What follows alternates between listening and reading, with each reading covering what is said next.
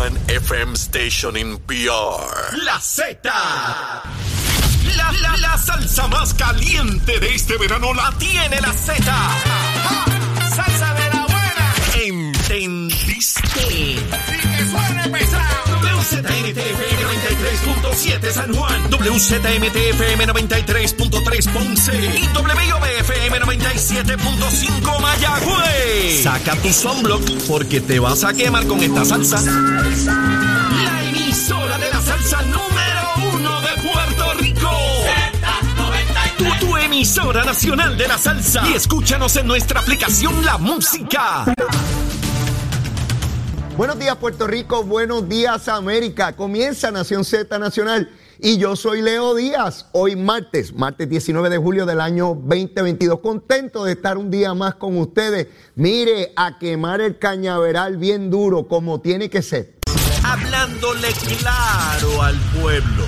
Nación Z Nacional, soy Leo Díaz. Buenos días a todos. Leo Díaz en Nación Z Nacional por la Z. Y aquí estamos de regreso, miren su pantalla, Mega TV, mire, mire, mire, estamos comenzando a quemar el cañaveral. Ahí usted lo ve.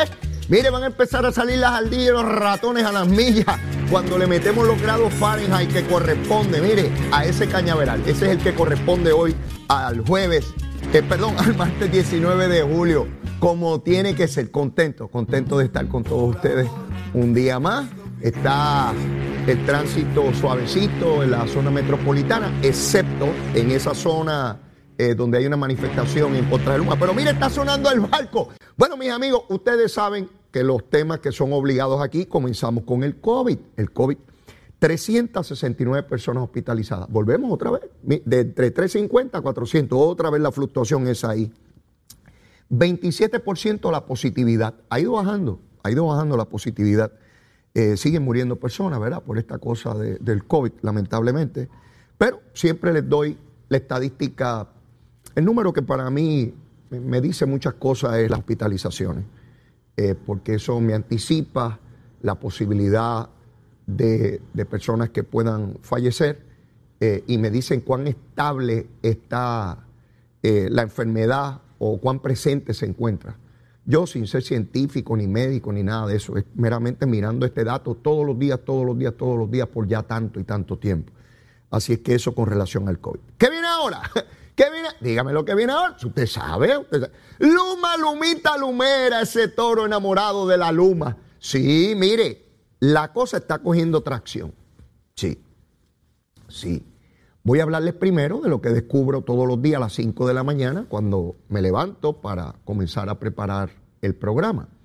Y hoy a las 5 de la mañana habían 2.063 abonados sin energía eléctrica.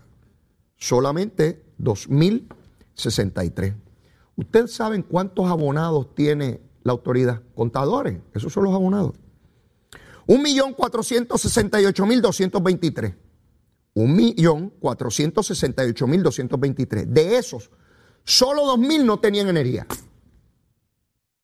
¿Estará Luma fallando? Pregunto. Sí, porque usted prende la radio y televisión y parece que todo Puerto Rico está sin luz. ¿Verdad que sí? ¿Verdad que cuando usted prende la radio y la televisión, la gritaera, la follonería es tan grande que parece que todo Puerto Rico está sin luz?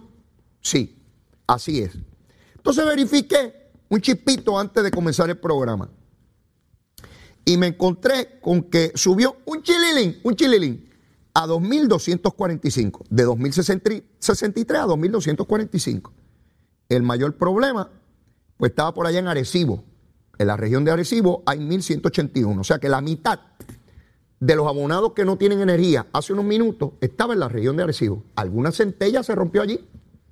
El árbol, el poste, eh, eh, la subestación, lo que sea, yo no sé la gente de Luma Lumita Lumera, vamos para allá a resolver ese asunto. Mañana están convocando una manifestación desde el Capitolio a Fortaleza. No sé qué, muchachos, que se las estoy anunciando, para que después no digan que si fue poca gente no se las anunciamos. Se las estoy anunciando, ¿sabe? De gratis, aquí, leíto. Desde por la mañana. Olvídese, usted se, se toma una taza de café, come un canto de pan con queso y jamón y arranca para esa manifestación del Capitolio a Fortaleza. Miren lo que observo distinto a la que hubo la vez anterior. A esta hora, a esta hora en que hablamos, la dirección del Partido Popular no se ha expresado sobre esa marcha, que yo sepa. No veo nada ni en televisión, ni en radio, ni en prensa escrita, ni en las redes. La vez anterior, Dalmao, el presidente del Senado y el presidente del Partido Popular, convocó al Partido Popular a manifestarse allí.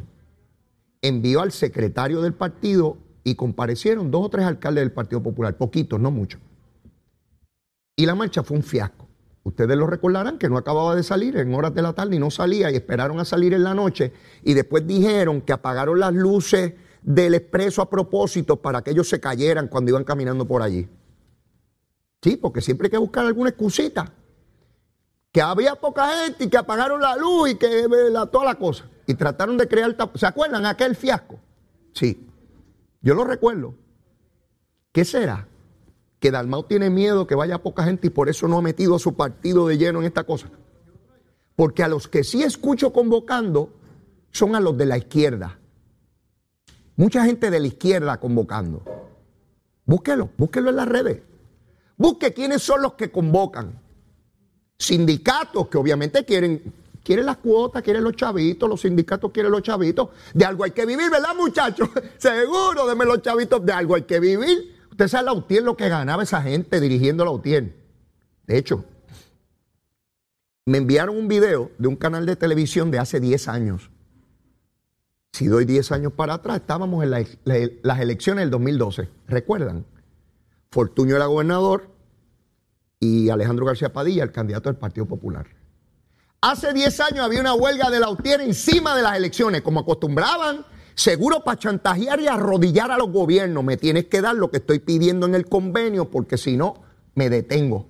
Sí, la UTIER, la misma que pedía Viagra para los empleados, para los machos, los machos cabríos. Sí, porque un celador de línea necesita buena Viagra para subirse esos postes bien subidos. Seguro, bien chévere, bien bueno. Allá arriba. Sí, porque si no me quedo abajo. Sí, Viagra en el convenio colectivo la pagaba usted, usted. Sí, esos machos necesitan Viagra. Seis Viagras al año. Bueno, yo no sé si eso da, pero bueno, seis Viagras al año. Y lo pagaban en el convenio colectivo. Eso, que estábamos bien con la UTIER.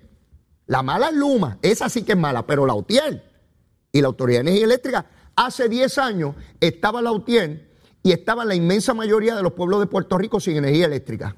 Bueno, el canal, vamos a decirlo, el canal que dio la noticia, que la vi, es el canal 4. La reportera diciendo que la inmensa mayoría de los pueblos habían apagones. Y la UTIER diciendo en medio de la huelga que no era por ellos. No, era por el monito Santurce que se trepó en los cables. En medio de una elección general para arrodillar al gobierno, para que el gobierno tuviese que darle lo que pedían, porque si no, tenía efecto en las elecciones. A eso nos mantuvieron por décadas. Y ganando buenos chavos. Sí, porque no hay que tener mucha preparación académica para dirigir la UTIER. Pero se gana buenos chavos. Sí. En otros sitios piden doctorados y maestría. Para dirigir la UTIER no hay que tener esos grados, ¿sabes? Y algunos me dirán, eso no es importante porque un líder obrero. Ah, pues qué bueno, qué bueno. Allá no. En el gobierno sí, pero en la Unión no. ¿Verdad? En la Unión no. ¿Por qué el Partido Popular no está de frente? A menos que convoquen esta tarde, ¿verdad? porque pueden, a lo mejor ven, viendo mi programa, dice, hay que decir que el Partido Popular está ahí porque Leito nos está quemando. Leito está diciendo que no nos atrevemos. Mira, Dalmao, Tatito, lleven a la gente del Partido Popular esa protesta para que puedan tumbar a Pierluisi a ver si le hacen un verano. Denle para adelante. Denle para adelante. Yo sé que eso es lo que buscan. Los que están convocando, las caritas que ustedes ven son las tradicionales de la izquierda. Los izquierdosos se quedaron se quedaron frustrados porque ellos pensaron que la República había llegado en el verano del 19 y les ganó un gobernador estadista. Qué, problemita, ¿verdad? Pero no solo eso, en la consulta de estatus, ahí mismo en esa elección sacó el 53% de la estadidad. Es a rayo, qué problemita. Mire, hay que echarle gasolina a esa marcha, ¿sabe? Hay que marchar duro. Yo les he dicho a ustedes que uno de los mayores, si no el mayor problema que tiene Luma, es de comunicación no tiene un pájaro o una pájara que se pare frente a las cámaras de televisión con una careta como la mía, bastante fea, y le explique a este pueblo qué es lo que ocurre. emitieron una comunicación en Twitter. Se las voy a leer. Una comunicación que emitieron aquí que dice lo siguiente. Brevemente, no se la voy a leer completa. Dice un mensaje importante para nuestro millón y medio de clientes. Las 3.000 mujeres y hombres de Luma están profundamente preocupados por el impacto en el aumento de los costes del combustible de generación está teniendo en las tarifas y en nuestros clientes y familias. Aunque algunos medios de comunicación y otras personas han seguido sugiriendo que Luma ha propuesto un aumento en las tarifas, esto simplemente no es cierto. Para ser muy claro, Luma no está solicitando un aumento en las tarifas, ni tenemos ningún control sobre el impacto de las tarifas del aumento de los costes de combustible. El hecho es que los costos de Luma para el mantenimiento y la operación del sistema de transmisión y distribución eléctrica no están asociados al costo del combustible de energía. Luma no solo no genera energía, sino que no compra ni gestiona el combustible y tampoco ha subido ni propuesto subir la tarifa base de los clientes. ¿Cómo yo explico esto en arroz y habichuela? Para que lo entienda todo el mundo. Es sencillo. Hay una tarifa de energía eléctrica. Esa tarifa no ha aumentado. El aumento que usted ve en su factura es por el combustible, el petróleo que hay que comprar para que energía eléctrica, no Luma, energía eléctrica pueda producir electricidad que va por los cables que sí son responsabilidad de Luma para llegar a su casa. Esto se explica para que usted escucha a muchos políticos diciendo, y Luma subió la factura. Luma no ha subido ninguna factura. La desinformación es parte y es uno de los problemas que acarrea una sociedad mediática. La ventaja que tenemos es la posibilidad real de contravenir o contrarrestar la información falsa. Y hay información falsa de todas las cosas en el mundo, a través de los medios de comunicación y las redes. En ocasiones uno ve una comunicación que le da entero crédito y certeza y resulta que es falsa, es una creación, es un montaje. Hasta la foto de una persona puede ser alterada muy fácilmente hoy y ubicarlo en un sitio donde no está. Y usted por un momento, por un rato, por unas horas, por unos días, piensa que lo que vio o leyó es real, cuando es falso. Es serio el problema. Está el presidente de los Estados Unidos de rodillas ante el dictador jefe del gobierno de Arabia Saudita, un asesino que mandó a, matar a un periodista que fue, eh, ¿verdad?, censurado por la comunidad internacional. El propio Biden lo hizo y tuvo que ir allí a arrodillárseles para que produzcan más petróleo para bajar el petróleo. Porque Biden tiene la misma situación en los Estados Unidos y el mundo entero. No solamente los Estados Unidos y Puerto Rico, el mundo entero. Pero aquí hay unas personas que insisten en decir que es Luma. Entonces, que, que ese contrato y que no sirve. Y dale con que el contrato no sirve. Y yo pregunto, entonces la legislatura en la Cámara, que son tan folloneros investigando a Luma, ¿por qué no tienen unas citaciones periódicas para que le den información? Porque el contrato dice lo que hay que hacer. Y yo pienso que es de fácil corroboración saber si están cumpliendo o no. No con discursos tontos en radio y televisión. Es que no están cumpliendo y la gente está sin luz y a mí se me fue la luz también y se me dañaron los enseres. Esto es sencillo de corroborar. Y los gobernantes, y yo he visto esto mucho, eh, los gobernantes en muchas ocasiones se doblegan. Pedro Rosselló, para poner uno distante, quiso crear un super tubo, un super acueducto, que venía desde allá, desde el centro de la isla, cruzando por todo el norte para traer agua acá, después de la gran sequía de 1994. Muchos de ustedes la recordarán. Los más jóvenes no se acuerdan. No vieron cómo se creó el tubo. La opinión pública, esa misma que dice que hay que liquidar a Luma, eso era una cosa terrible diciendo que íbamos a secar los ríos en esa zona, que ese tubo no iba a dar para nada, que la corrupción, que olvídese de eso, que, que eso era tremendo. El Tribunal Supremo, con jueces populares, lo detuvo y no se podría construir el tubo. Y Rosselló tenía dos opciones. O se doblegaba o se acobardaba, o echaba para adelante y echó para adelante, no se acobardó. Los gobernantes no pueden coger miedo. Si está convencido de que está tomando la decisión correcta, no puede echar para atrás. Y no puede tenerle miedo ni a analistas, ni a políticos y gritería. Hoy, directores ejecutivos de la Autoridad de Energía Eléctrica Populares a través de los años han reconocido la gran obra del supertubo. Y si no fuera por ese supertubo, grandes sectores del área metropolitana estarían sin agua. Usted probablemente estaría sin agua. Y estuviéramos gritando, Dios mío, ¿qué hacemos? ¿Qué hacemos? Dos veces se han intentado gasificar las plantas. Bajo Aníbal Acevedo Vilá y bajo Luis Fortuño. En ninguna de las dos se hizo. No se hizo, porque los gobernantes se echaron para atrás ante la protesta. Protesta incluso de gente de sus propios partidos. Y hoy llorando que por qué tenemos la energía cara. Porque no hicimos lo que teníamos que hacer por miedo, por los mismos folloneros que están gritando hoy.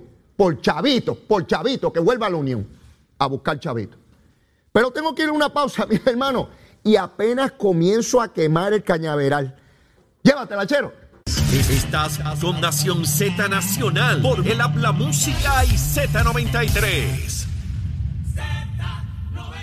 Y ahí estamos de regreso. Miren la pantalla de su televisor en Mega TV. Mire, mire, mire esa llamarada, esa columna de fuego. Mire, esos son montones de grados Fahrenheit. Olvídese de eso. No hay ardilla que se mantenga en ese cañaveral cuando yo arranco con esto aquí bien duro. Bueno, y tengo aquí, mire, recientemente salió un artículo en la revista La Popular Science y en Business Insider indicando el grave problema que ocasiona el plástico en la salud de los seres humanos al ser ingerido a través de botellas de agua. De hecho, este mismo artículo reseña que ya hay un microplástico en la sangre humana y a la misma vez el daño ecológico que causa el ambiente. Está conmigo José García de HH Distributor que nos va a hablar de cómo podemos eliminar esa botella de plástico que en las últimas décadas básicamente nos acompaña todos los días. Saludos, José.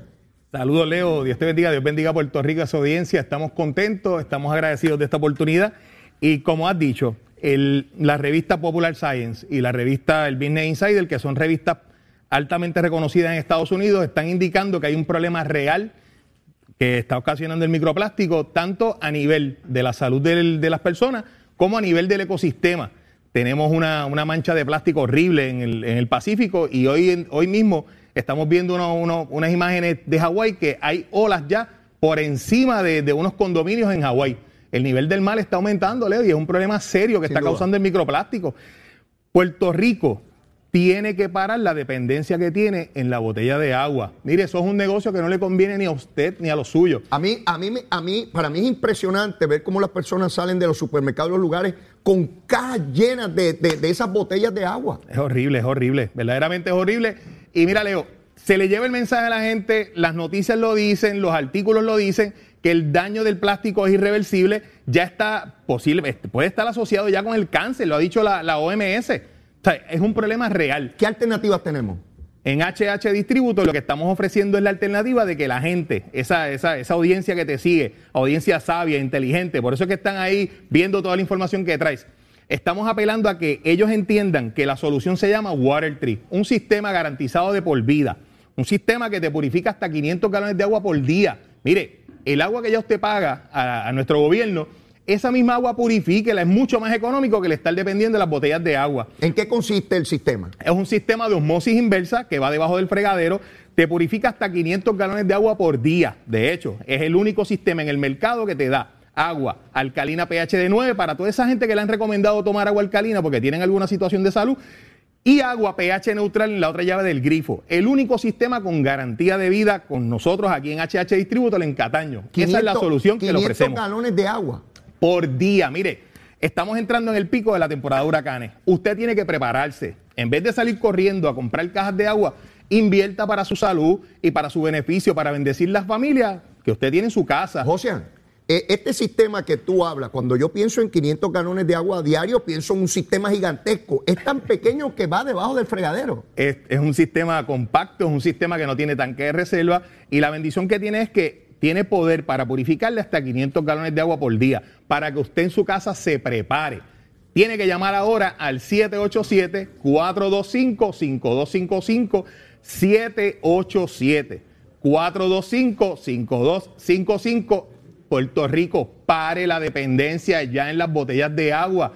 Es lo que verdaderamente hace daño. No es meramente, Leo, lo que están mencionando de que una persona de 80 años cargando un carrito con 20 cajas de agua, mire. así es, los he visto. Por favor, Puerto Rico tiene que entender que el agua de botella es dañina para su salud y para los que usted ama y para el ecosistema.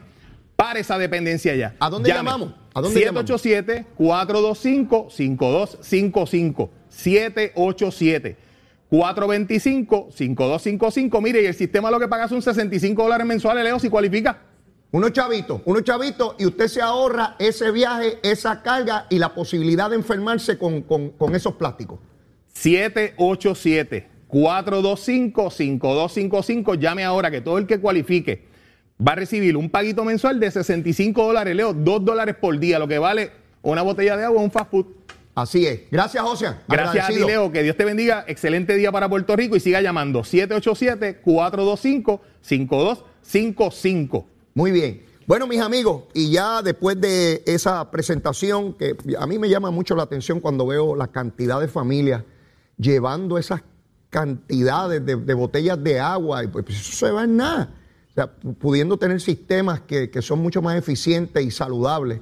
De verdad que no, no, no tiene sentido hacer multimillonario una gente vendiendo una agua que usted puede, pero bueno, cada cual decide. Ya, ya usted tiene la alternativa ahí, la tiene ahí con, con Josian. Bueno, Hablaba de la marcha. Esta marcha es estrictamente política. Es una cosa política. No es que yo esté diciendo que Luma es perfecto, no lo es.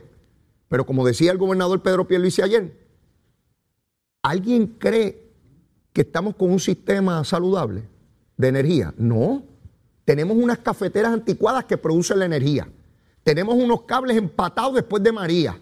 Tenemos unas subestaciones que dejaron de atenderse por años, años. Y entonces ahora pretenden que todo cambie de la noche a la mañana. 9 mil millones de dólares dieron los yanquis, los americanos, los invasores, esa gente mala, para ayudarnos a restablecer el sistema. Eso toma tiempo. Y otra vez, ¿saben por qué gran parte de las cosas que tenemos hoy que no funcionan, ¿saben por qué? Porque los gobiernos se han acobardado en nuestros gobernantes, PNP y populares, PNP y populares de hacer las cosas que había que hacer por miedo a perder elecciones. Yo oigo analistas, ah, Pedro Pierluisi perdería la... Pues es mejor hacer las cosas mal para ganar elecciones. Se, su- se supone que debe ser eso. Si Pedro Rosselló estaba convencido de que había que hacer ese tubo, ah, no lo haga porque se crea mucho revolú y, y pierde las elecciones. Aquí, mire, aquí hay protestas para todo. Para hacer el centro de convenciones, protestas.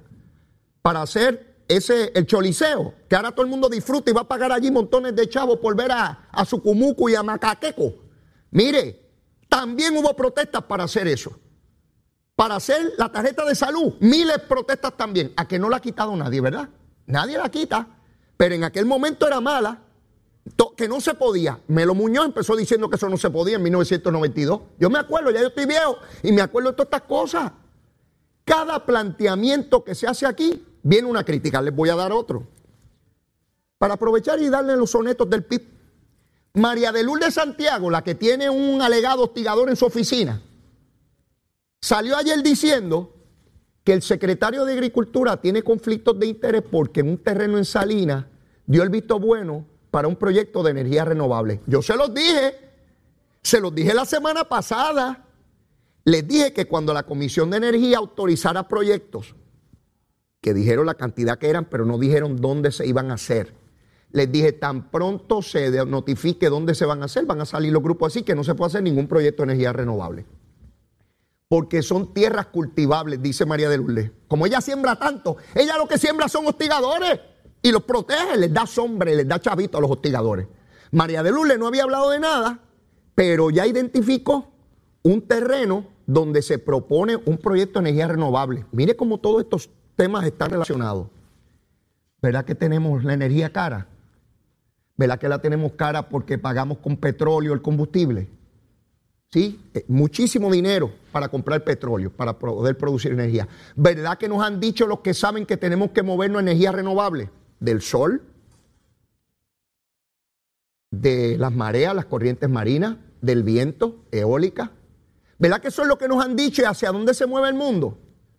Pues aquí hay unas empresas que quieren empezar a movernos en esa dirección. Se aprueba por los organismos pertinentes y ya salió la primera política hipócrita a decir que eso no se puede hacer. ¿Y cuándo rayos vamos a empezar a bajar la luz? Óigame bien, Ahora, si usted no me cree lo que yo digo, vaya para la marcha esa mañana. Lucha si entre ganó, vaya descalzo por todas las avenidas en una procesión y diga que hay que sacar a Luma. A ver si al otro día que saquemos a Luma se arregló todo. ¿A quién van a poner? ¿A Jaramillín? A Jaramillín.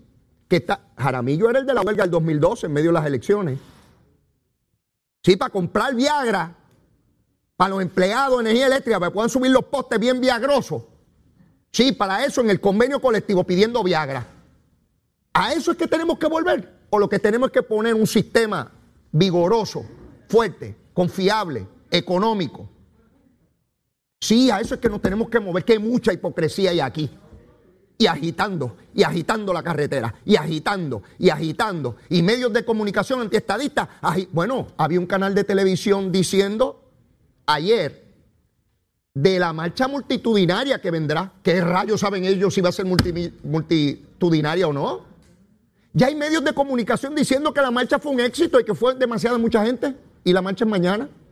Y ayer lo estaban diciendo. ¿Estarán agitando? ¿Serán agitadores? ¿Serán antiestadistas? Seguro. Provocando verano. se está acabando el verano. ¿Cómo estamos? 19 de julio se está acabando esto. Hay que formar un revolú.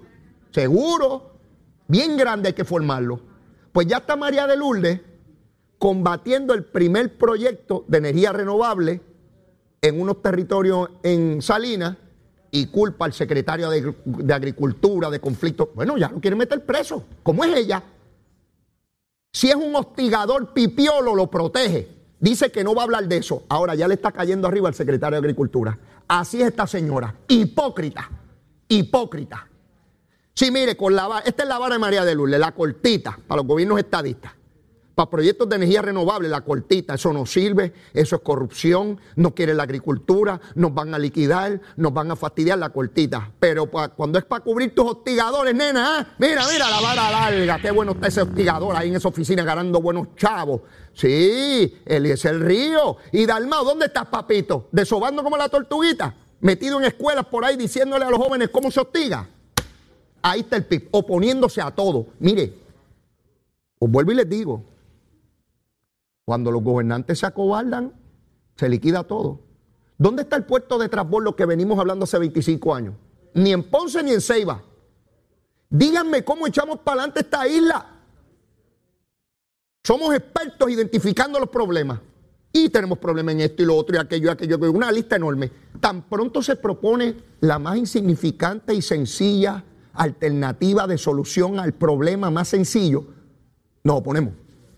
Digo, no se opone todo el pueblo, se, opone los gritones. Porque en las sociedades hay unos que gritan más y otros que esperan porque el gobierno accione. Y nos toca a nosotros decidir, ¿saben? Porque nos fastidiamos todos, de todos los partidos. Si no acabamos de tener proyectos de energía renovable, nos fastidiamos todos, con Luma o sin ella. El problema no es Luma. ¿Que hay que fiscalizarlo? Claro que hay que fiscalizarlo. ¿Por qué la legislatura no tiene sesiones permanentes examinando a Luma? Que son populares. No para el alboroto, de Luis Raúl. Luis Raúl no sabe un pepino de nada. Eso es lo que es un alborotoso de, de callejón. No sabe de nada. Él sabe repetir unas cosas ahí como el papagayo. Yo estoy hablando de gente seria, de gente que analice. ¿A quién yo le daría eso en la Cámara? A Jesús Santa. A ese yo se lo daría. Usted va a monitorear el cumplimiento del contrato. Usted es ingeniero, usted examina, popular, usted examina esto y ve cumplimiento. Y que Luma le dé espacio para él examinar todo allí. Con legisladores de todos los partidos. Y que todos puedan mirar aquello. Pero lo tiene que hacer también el gobierno. Hay distintas entidades que tienen que fiscalizar a Luma. Pero obviamente hay un elemento político aquí. La izquierda, los que no creen en privatizaciones, los que quieren hacerle daño al gobierno. Luma no acaba de entender que tiene enemigos muy grandes y poderosos que llegan a los medios de comunicación. El arma más efectiva en la democracia no son las balas, son los medios de comunicación, pueden ser más destructivos que una bomba atómica, porque tienen la capacidad de anular la voluntad de los seres humanos, o de tergiversarla, o de disminuirla. ¿Entienden? Porque tiene que ver con dinero, con chavitos. Se los he dicho, los chavitos es demasiado poderoso. El dinero. Y ahí estamos con el PIB manejando esa situación. El estatus, el estatus. Se radicó por parte del representante federal Grijalva el proyecto de estatus de Puerto Rico, que es el número 8393, en español. Eh, él plantea que no es todavía la traducción oficial, pero que es una traducción del proyecto, así que la pueden accesar en las redes sociales, está por donde quiera. Y mañana debe darse el proceso de votación en la comisión de Grijalva. la semana entrante, el ELA cumple 70 años. Ya tiene muchos añitos. Usted sabe que cuando uno entra en edad, necesita sus pastillitas y sus cosas. Así está el ELA. Necesita. Tatito tiene una actividad de él, porque nadie más va para allá, eh, para ese día.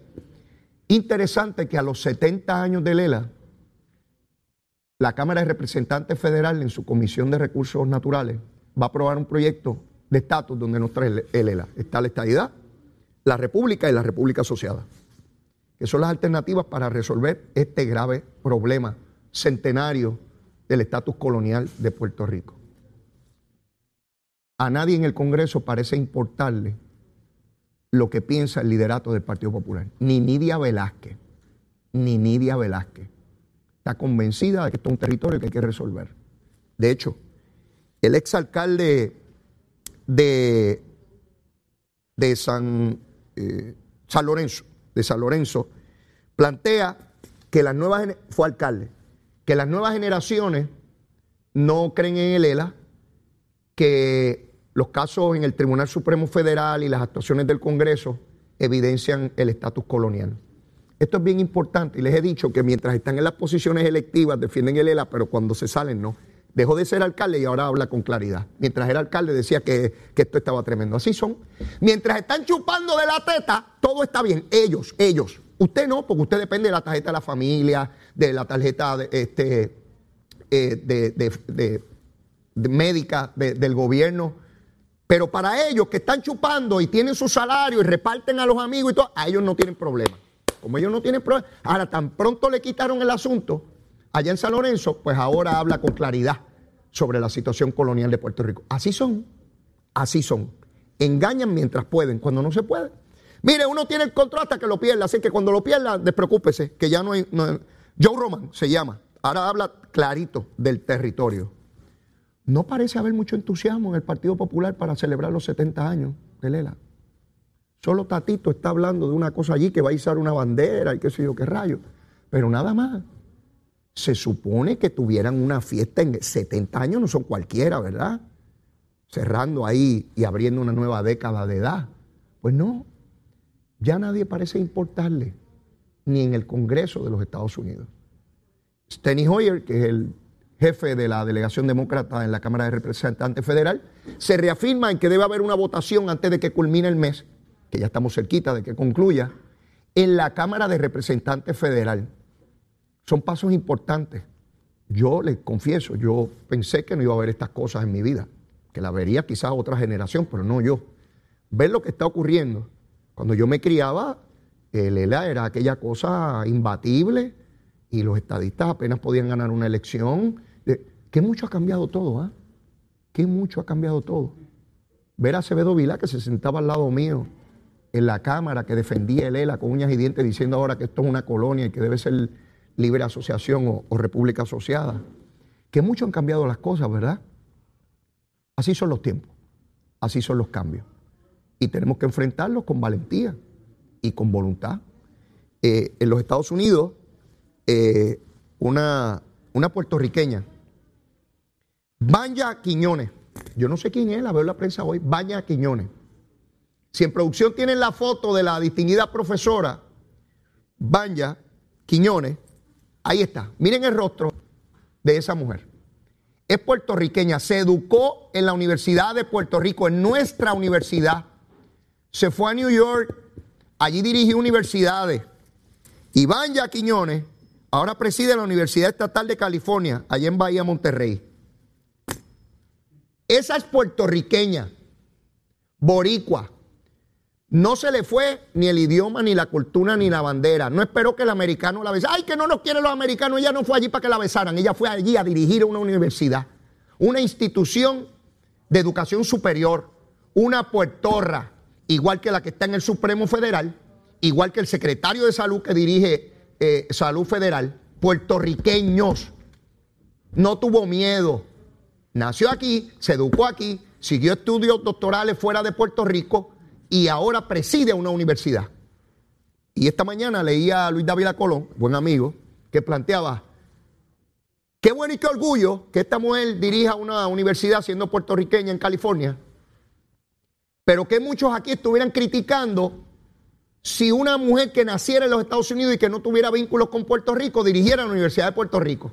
¿Verdad que formarían una folloneta? Porque de aquí para allá sí, pero de allá para acá no. Sí, a los que hablan de xenofobia y de, 20 cosas. Ahí tienen una boricua, como miles, porque esa es una de miles. Les hablo de ella porque pues, es la más reciente. Directora, rectora, presidenta de una universidad en California, sí. De eso depende de nuestra capacidad, de la nuestra. No de esos que anda diciendo por ahí que usted que pierde el idioma. Nadie le va a quitar el idioma a usted, ni su bandera, ni su himno, ni su idiosincrasia, ni lo que usted cree, ni lo que piensa. Eso es suyo y nadie se lo puede quitar. Y usted lo transmite a sus hijos a su vez. Como hay 5 millones allá.